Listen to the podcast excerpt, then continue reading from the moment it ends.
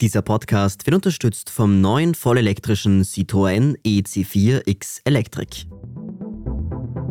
Ihr hört Edition Zukunft Klimafragen, der Standard-Podcast zu Klima und Umwelt. Ich bin Philipp Bramer. Und ich bin Alicia Prager.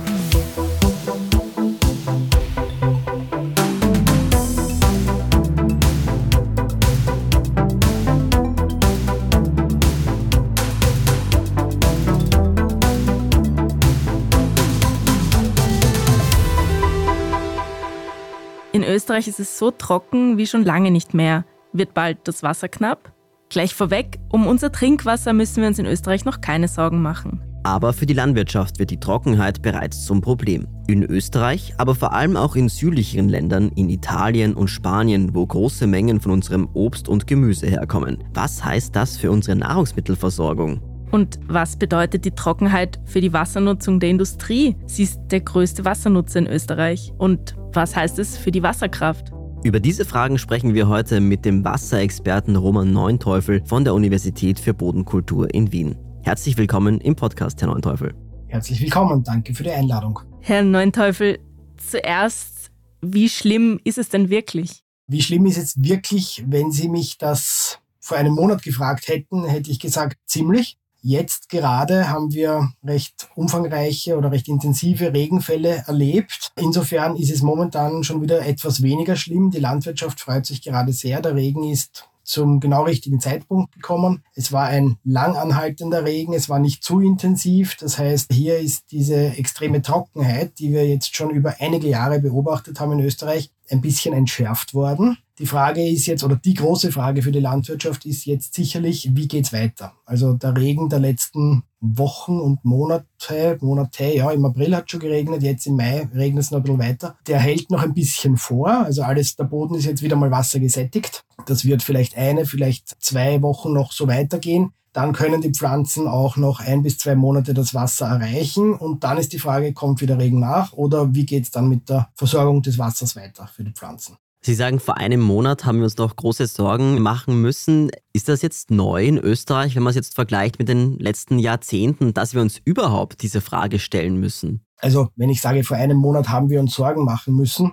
heißt das nicht, dass wir uns jetzt sofort wieder keine Sorgen machen müssen, weil mit dem bisschen Regen, der jetzt gefallen ist, sind die Defizite der letzten, ich sage jetzt mal circa sieben Jahre, ab 2015 hat das Ganze begonnen mit Niederschlagsdefiziten, also mit diesem bisschen Regen sind die Defizite der letzten Jahre nicht weg. Ja, es hat jetzt den Oberboden versorgt, die Landwirtschaft ist ganz gut versorgt. Viele Grundwasserkörper sind trotzdem nach wie vor auf einem Tiefstand oder Tiefststand, so tief wie wir es ganz selten gesehen haben. Und ob das neu ist, beantworte ich ganz gern mit einem klaren Jein. Das heißt, ja, es ist neu in der jüngeren Vergangenheit. Das heißt, seit Aufzeichnungsbeginn, seit wir also diese, in Österreich wird ja ein sehr flächendeckendes Messnetz betrieben und da gehen manche Aufzeichnungen zurück bis in die 1930er Jahre. Seit wir diese Aufzeichnungen haben, ist es zumindest an manchen Messstellen so tief wie noch nie. Das ist richtig. Wir wissen aber auch, dass es in der Vergangenheit durchaus schon einmal offensichtlich tiefere Grundwasserstände gegeben hat oder durchaus trockenere Perioden gegeben hat. Es war zum Beispiel in den 1870er Jahren irgendwann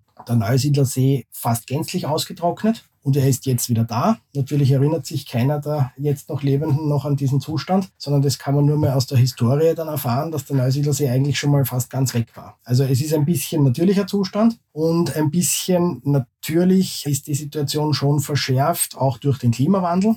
Ja, also nicht den, ich rede da nicht von dem Klimawandel von in, keine Ahnung, 30, 40, 50 Jahren, sondern ich rede von dem Klimawandel, der jetzt schon messbar und bemerkbar ist. Der hat das natürlich verschärft, die Situation. Und was gerade bei den Wasserressourcen sicher dazukommt, ist, dass natürlich auch die Nutzungen gestiegen sind. Das heißt nicht nur das Dargebot der Wasserressourcen, da rede ich hauptsächlich von den Grundwasserressourcen, ja. Nur das Dargebot ist durch den Klimawandel ein bisschen in Mitleidenschaft gezogen und wird wahrscheinlich auch noch stärker in Mitleidenschaft gezogen in Zukunft, sondern einfach auch der Bedarf ist gestiegen der Gesellschaft. Wir werden mehr Menschen in Österreich. Auch die Landwirtschaft hat natürlich einen steigenden Bedarf. Mit jedem trockenen Jahr, mit jedem Ernteverlust überlegen natürlich Landwirte, ob sich Bewässerung auszahlt, ob das Sinn macht und dementsprechend steigt auch hier der Bedarf. Industrieller Wasserverbrauch steigt auch zwar relativ unabhängig vom Klimawandel, aber natürlich abhängig von dem, was konsumiert wird und was die Bevölkerung mit dem Bevölkerungswachstum, was also hier an, an Steigerungen zu erwarten ist.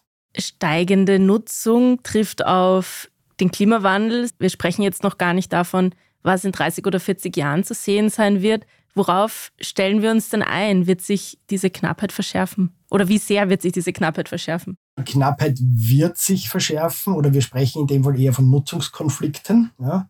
Es ist nicht so, dass sie für ganz Österreich gilt und es ist absolut nur, zum Teil ist es wirklich nur regional begrenzt, zum Teil ist es auch temporär begrenzt. Das heißt, ja, in den Sommermonaten gibt es diese Nutzungskonflikte, weil da der Bedarf stark ansteigt. Das heißt, es ist kein flächendeckender Nutzungskonflikt und es ist kein dauerhafter Nutzungskonflikt. Das ist vielleicht ganz eine wichtige Sache zu verstehen. Aber die Regionen, die von Wasserknappheit betroffen sind, für die ist das natürlich ein reales Problem. Das sind zum Glück nur halbwegs vereinzelt Regionen in Österreich, aber natürlich die Häufung ist dann schon so im Osten des Landes oder im Flachland zu sehen dort wo es ohnehin schon naturgegeben trockener ist, weniger Niederschläge vorkommen, plus Bevölkerungskonzentration natürlich, so um Wien herum, aber auch Grazer Umland und so weiter. Also das sind alles so Regionen, die da durchaus betroffen sein können, wo es zu Nutzungskonflikten eventuell kommen kann. Einerseits aus Bedarfssteigerungen, andererseits daraus, dass also Wasserressourcen natürlich zurückgehen können in Zukunft. Wer sind denn eigentlich so die größten Wassernutzer in Österreich?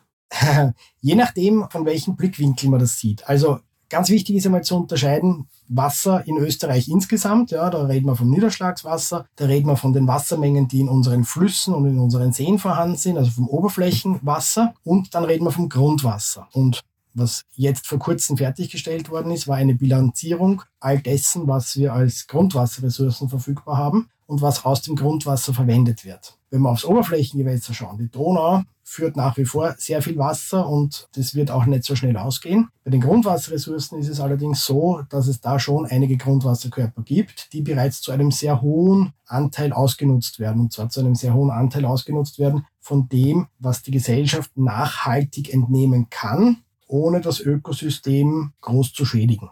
Das ist eine berechnete Menge, von der man ausgehen kann. Dann ist die ökologische Funktionsfähigkeit der Oberflächengewässer der Flüsse, die mit den Grundwasserkörpern in Verbindung stehen, nicht stark beeinträchtigt. Und das ist die Menge, die sich die Gesellschaft zugesteht für ihre eigene Nutzung. Das sind klare Regeln, das sind nicht nur österreichische Regeln, das sind EU-Regeln. Das sollte eigentlich in der gesamten EU genauso funktionieren nach diesen Vorgaben und soll eben sicherstellen, dass wir auch funktionierende Fließgewässer in Zukunft haben weil gerade die Fließgewässer werden im Flachland in Trockenperioden aus den Grundwasserkörpern gespeist. Wenn wir jetzt einmal diese Unterscheidung getroffen haben, wir reden einerseits vom gesamten Wasser oder von Oberflächenwasser und auf der anderen Seite vom Grundwasser, dann können wir schauen, wer sind die Nutzer. Ja, vom Grundwasser ist tatsächlich die größte Gruppe der Nutzer oder die größte Nutzung für die Trinkwasserversorgung der Bevölkerung. In etwa 60 Prozent allen Grundwassers, das entnommen wird, geht in die Trinkwasserversorgung. Nur ein sehr kleiner Teil, nämlich so 5, 6 Prozent, gehen irgendwo in die Landwirtschaft. Allerdings das ist für Österreich im Flächendurchschnitt gerechnet. Ja. Es gibt sehr wohl Regionen, wo die Landwirtschaft dann der größte Nutzer des Grundwassers ist in Österreich. Zum Beispiel Seewinkel oder zum Beispiel Machfeld. Das sind die Regionen, von denen man das ganz gut kennt. Die Industrie liegt irgendwo dazwischen, also zwischen der Grundwassermenge, die für die Wasserversorgung aufgewendet wird, und der Landwirtschaft ist irgendwo die Industrie angesiedelt.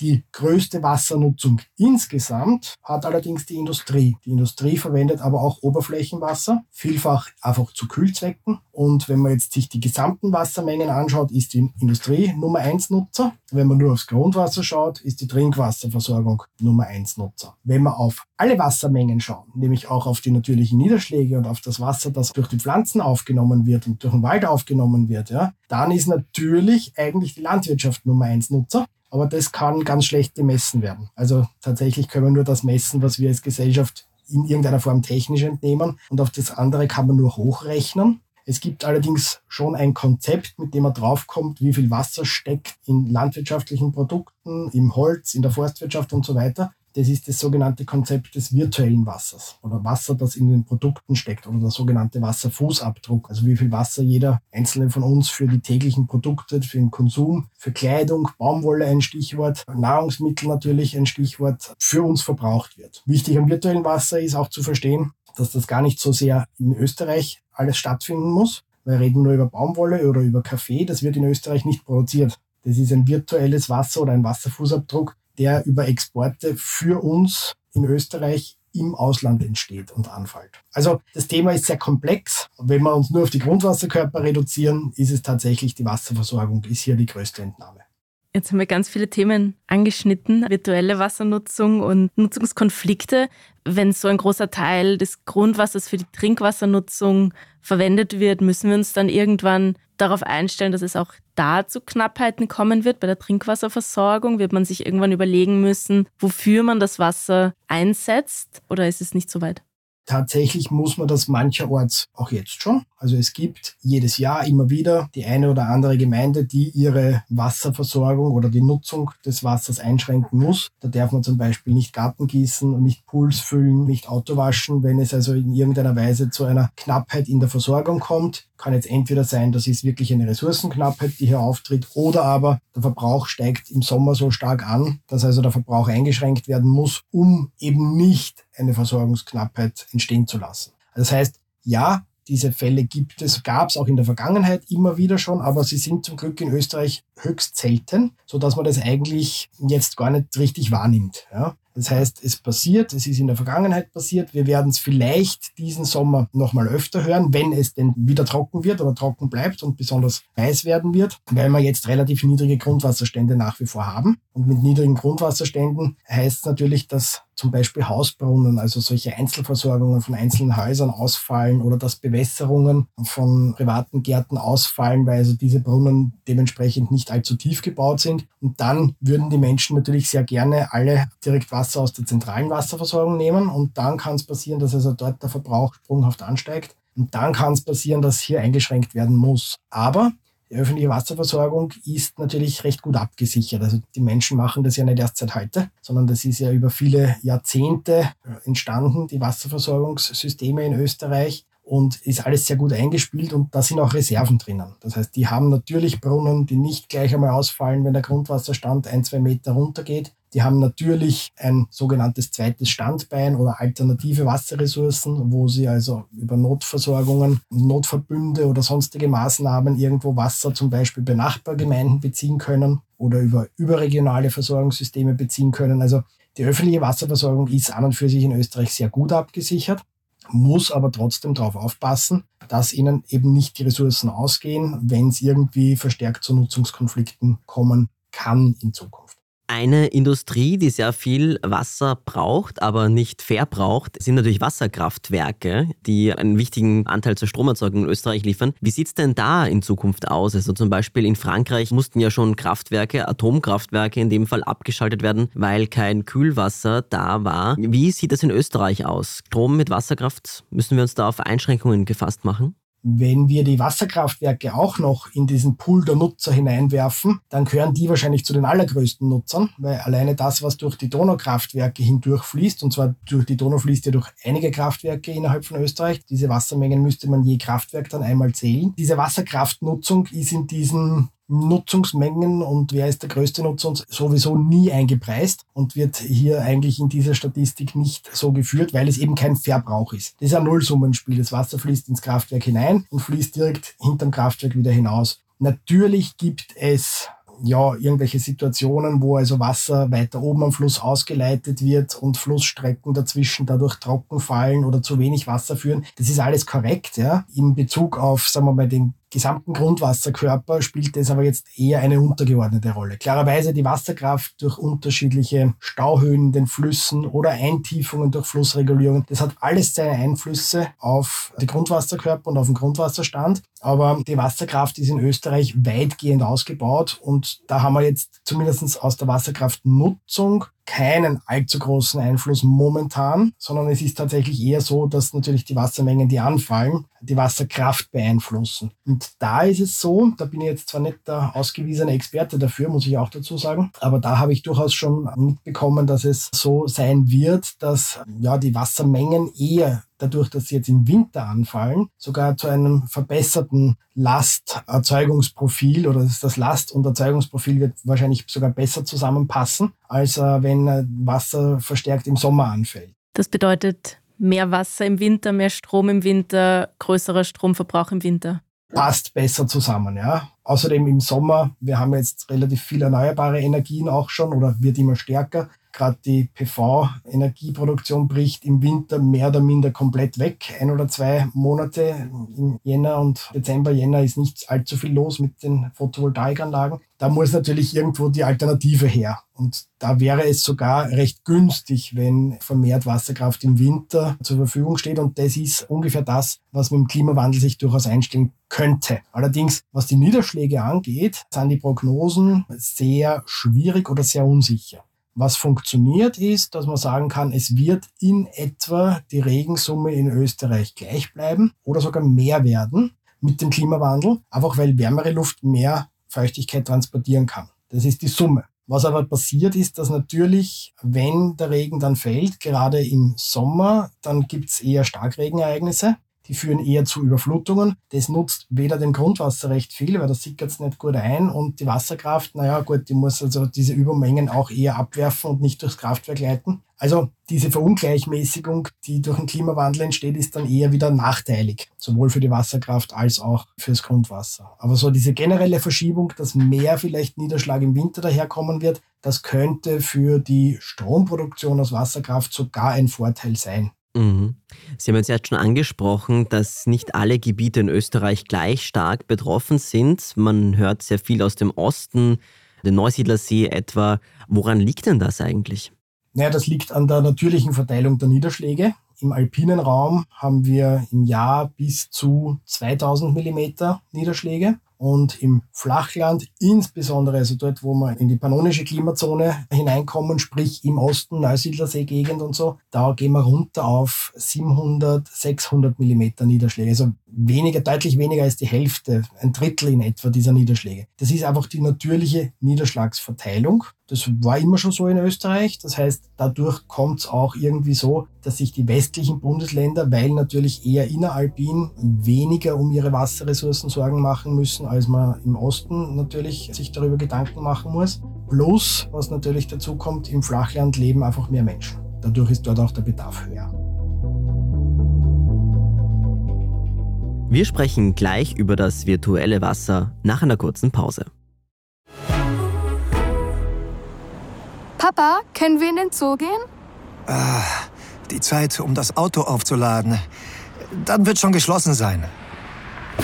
Schau mal, es ist aufgeladen. Wir werden sogar früher da sein.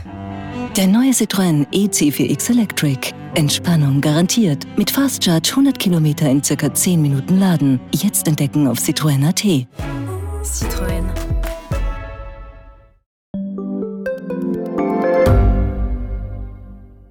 Gibt es außerirdisches Leben? Haben Tiere ein Bewusstsein? Können wir durch die Zeit reisen? Es gibt so viele große Fragen, die uns Menschen seit Jahrtausenden beschäftigen. Aber erst jetzt kann die Wissenschaft Antworten darauf liefern. Oder neue Rätsel entdecken. Ich bin Tanja Traxler. Und ich bin David Rennert. Im Standard-Podcast Rätsel der Wissenschaft gehen wir großen Fragen der Menschheit auf die Spur. Wir fragen Wissenschaftlerinnen, was in schwarzen Löchern passiert. Wo die Aliens bleiben. Und die Fusionskraftwerke. Und wo die Mathematik an ihre Grenzen stößt. Rätsel der Wissenschaft. Jeden Mittwoch eine neue Folge. Überall, wo es Podcasts gibt.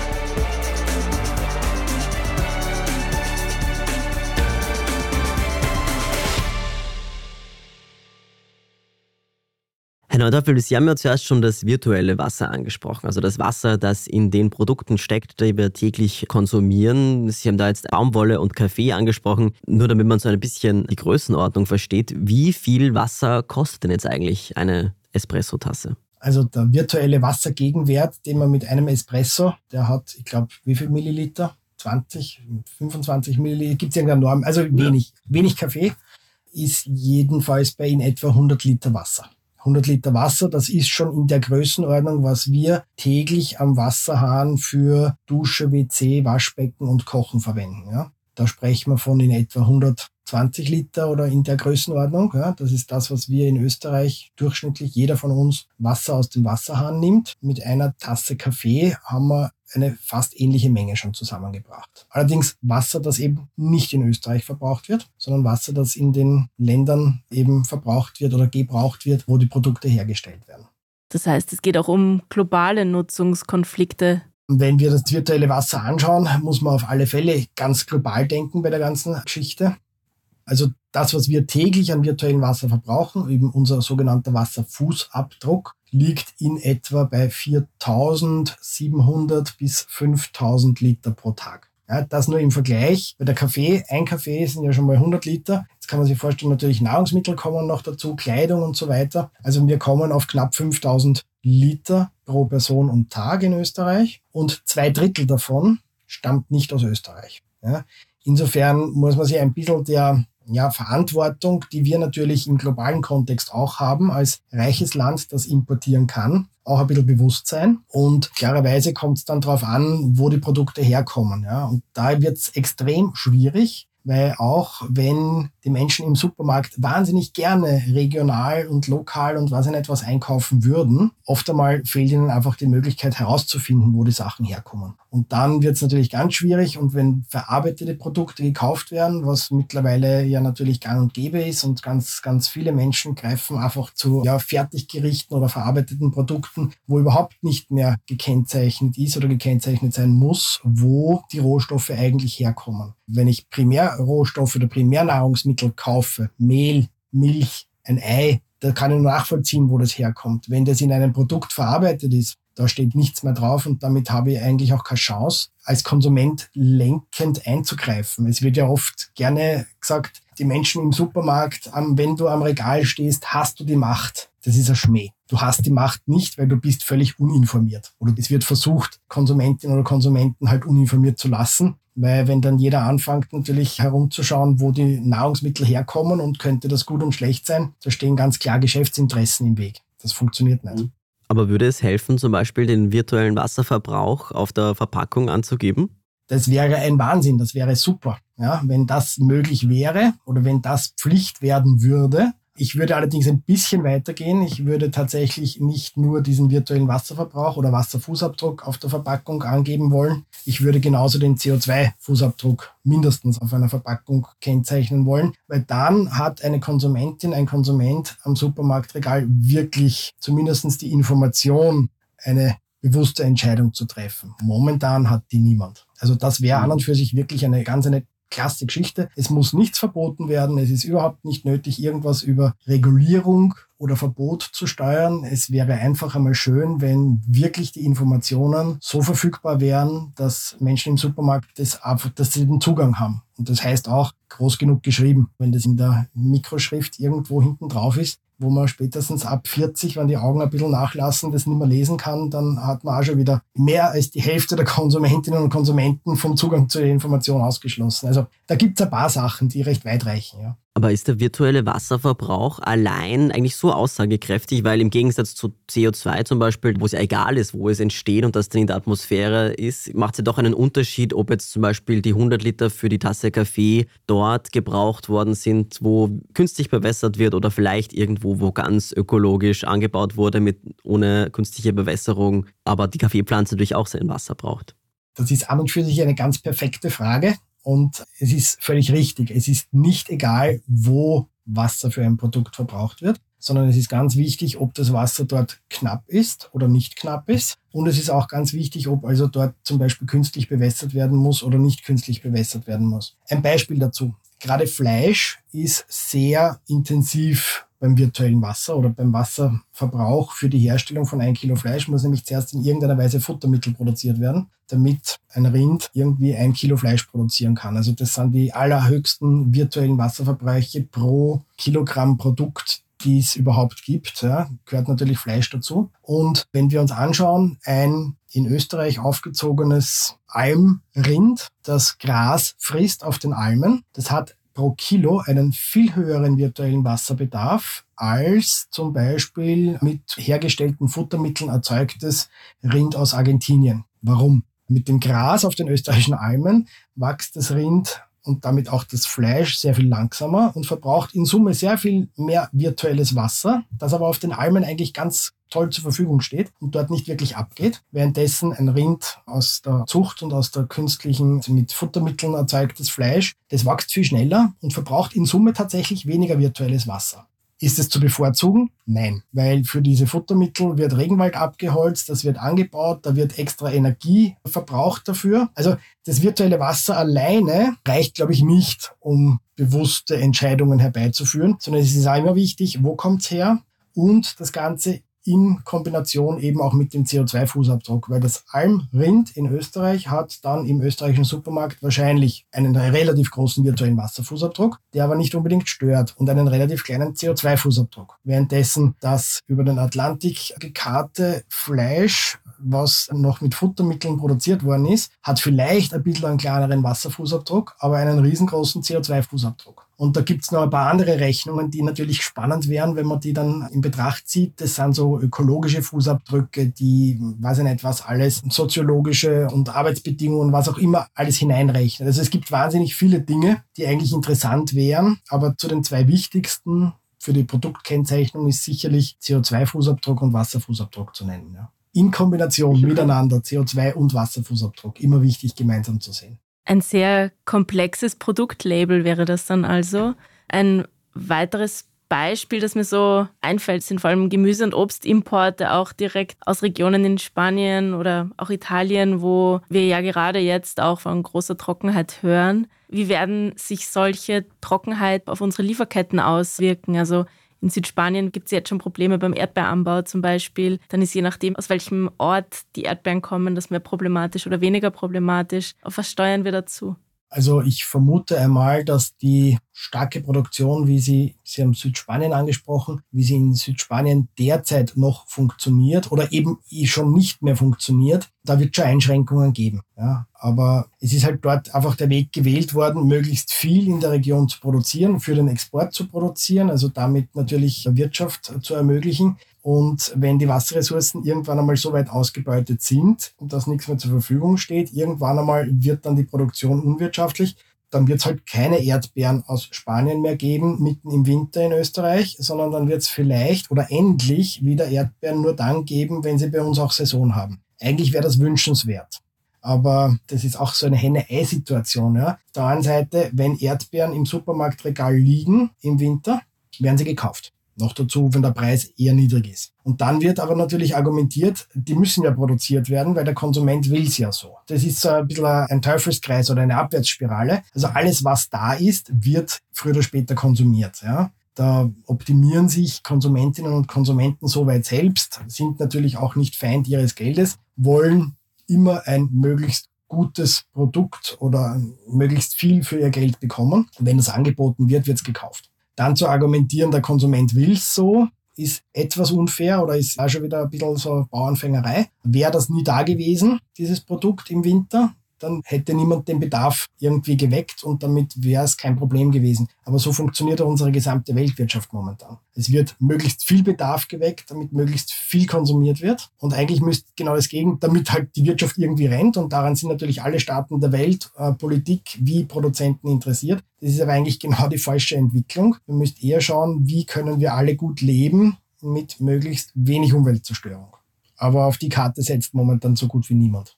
Auf eine andere Maßnahme setzt aber jetzt Frankreich erst vor kurzem. Da ist mitten im April gibt es einen Wassermangel und dort hat jetzt Staatspräsident Emmanuel Macron einen Wasserplan vorgestellt, auch für die Zukunft, wo sich das noch verschärfen wird. Dort müssen jetzt eben Atomkraftwerke sparen, aber auch Privathaushalte und die Landwirtschaft. Wird es in Österreich auch solche Maßnahmen brauchen, also dass man wirklich in das Privatleben auch der Menschen eingreift, so stark? Also in das Privatleben einzelner Konsumentinnen und Konsumenten einzugreifen, wird nicht möglich oder nicht leicht möglich sein. Was schon passieren wird, das habe ich zuerst schon erwähnt, was auch immer wieder schon passiert ist, ist, dass es Einschränkungen im Wasserverbrauch geben kann, eben Gartengießen untersagt oder Poolfüllen untersagt. Es wird sicherlich ein bisschen schwierig, das flächendeckend zu kontrollieren, wenn das nötig sein sollte, aber das ist ein anderes Thema. Aber diese Eingriffe eben hat es schon immer gegeben, nicht oft nicht an vielen Stellen, aber hat es immer wieder gegeben, auch in der Vergangenheit. Das wird es auch weitergeben. Das heißt, diese Eingriffe oder dieser Wasserversorgungsplan oder Notplan in Frankreich, von dem Sie gesprochen haben, der soll ja offensichtlich dazu dienen, wirklich Nutzungen wie die Landwirtschaft oder die Energiewirtschaft und so weiter zugunsten der Wasserversorgung der Bevölkerung einzuschränken. Ja. Das war in Frankreich offensichtlich neu, hat es davor noch nie gegeben. Und das hat es in Österreich auch noch nicht gegeben in dieser Form. Aber es wird diskutiert, was zu tun ist, damit wir das möglichst vermeiden können. Heißt aber auch, dass man darüber diskutieren muss, eben auch so einen Notfallsplan zu haben, eine Verordnung zum Beispiel zu entwerfen, wodurch dann temporär, ich sage, das ist immer ganz wichtig, es ist nur eine zeitlich begrenzte Maßnahme im Allgemeinen und es ist meistens auch nur eine einigermaßen lokal oder regional begrenzte Maßnahme, aber wo dann eben mit Verordnung der Wasserverbrauch eingeschränkt werden kann, eben um die Sicherung der Wasserversorgung für die Bevölkerung nicht in Gefahr zu bringen. Es ist aber auch ganz klar, dass man einem Landwirt nicht anordnen kann, dass er also seine Früchte am Feld vertrocknen lässt und daneben gießt jemand lustig seinen Garten, damit die Wiese schön grün ist. Ja, das wird nicht funktionieren. Das heißt, tatsächlich müssen dann alle Nutzer in irgendeiner Form halt sich an diese Regelungen halten. Aber ja, es ist ja nicht nur die Wasserversorgung wichtig, es ist auch die Ernährungssouveränität wichtig in unserem Land. Und hier würde ich ganz stark auf Verständnis setzen und auch wenn sich vielleicht nicht 100 Prozent aller Privatpersonen an Einschränkungen halten, sondern vielleicht nur 80 Prozent, dann ist die Sache trotzdem schon gewonnen. Ja, dann funktioniert es schon wieder und dann geht sich alles aus. Was für Schritte bräuchte denn so ein Plan, so ein Wasserplan für Österreich noch? Gibt es da weitere Maßnahmen, die da zu überlegen wären?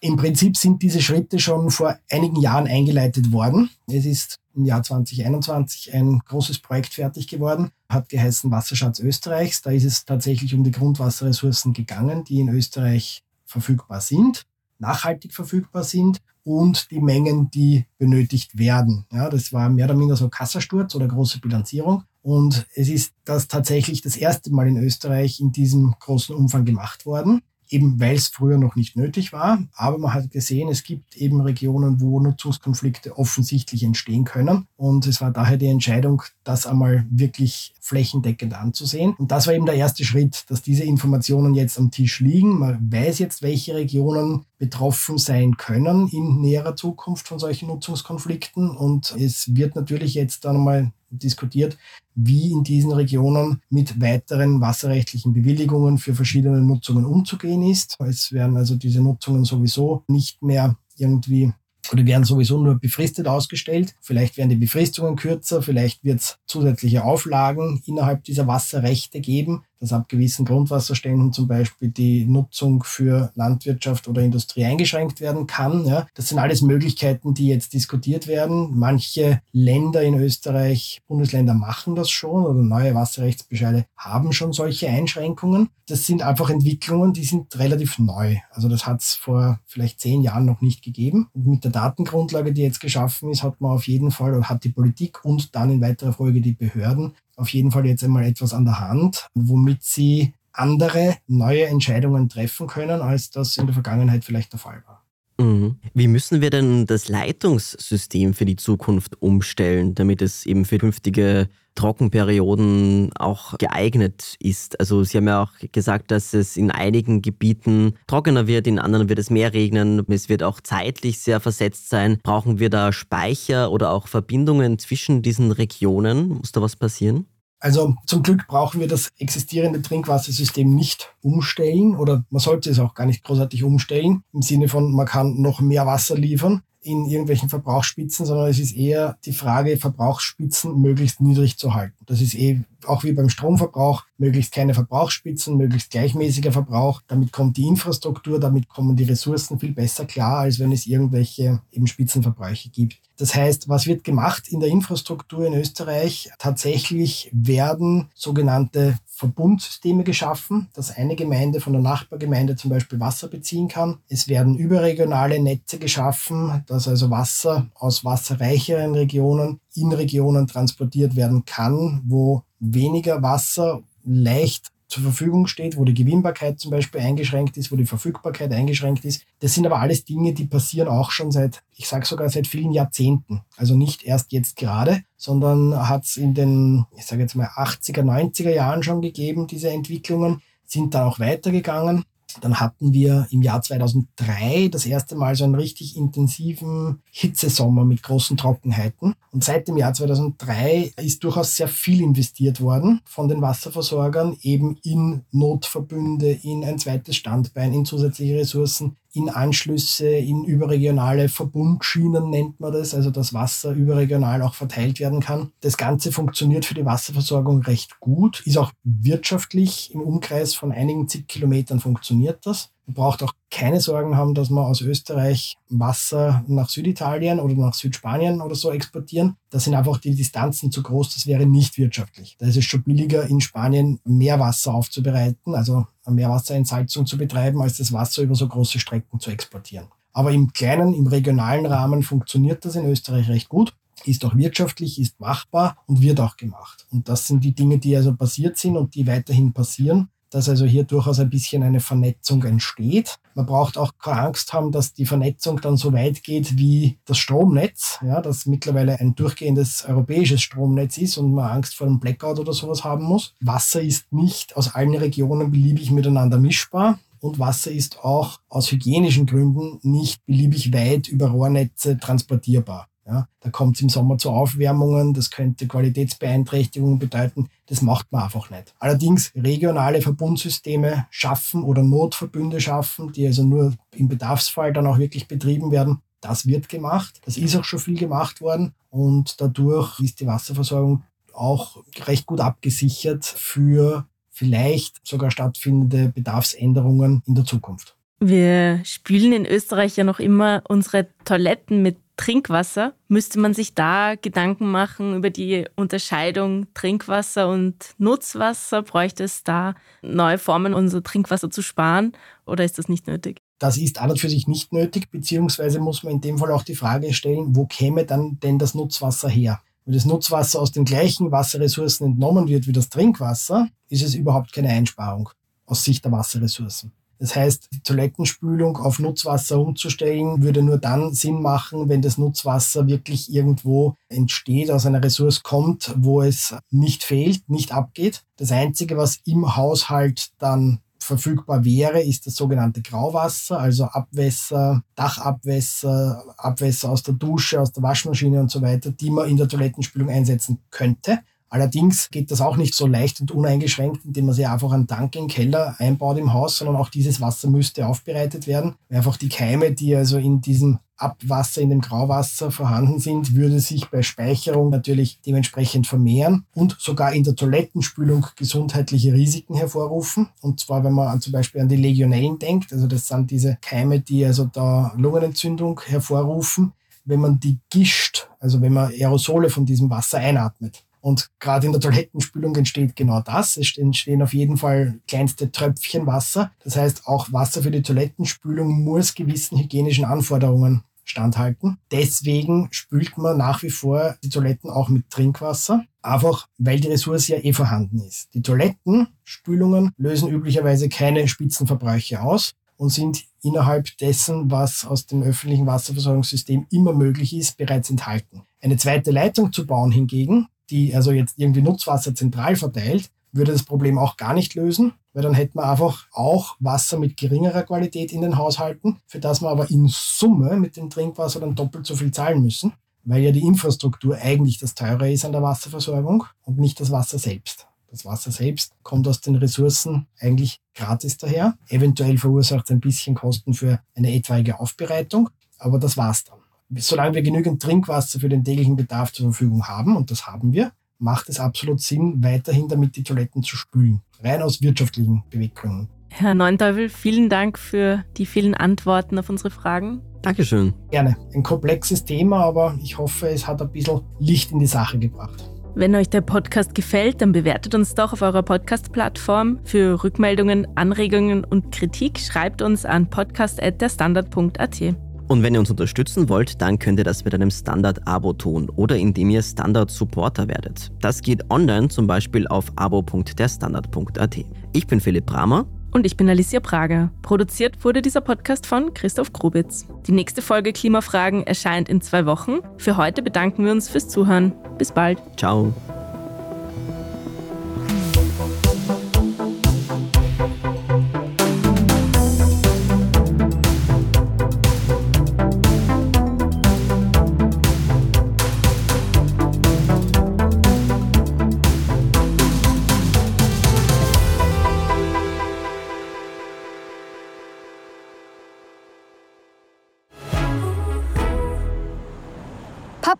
Können wir in den Zoo gehen?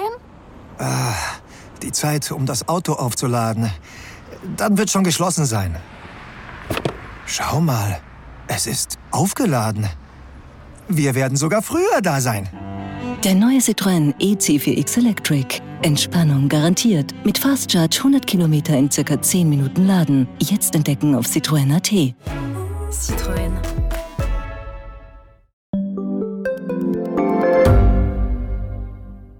Ich bin die Franziska Ich bin der Martin. und wir wollen besser leben. Lohnt sich 10.000 Schritte zu gehen jeden Tag? Ist das Großraumbüro wirklich so schlecht wie sein Ruf? Spoiler, ja. Bringt's was, Intervall zu fassen? Wir fragen die, die es wirklich wissen und probieren es auch gleich selber aus. Bei Besser Leben, jeden Donnerstag eine neue Folge.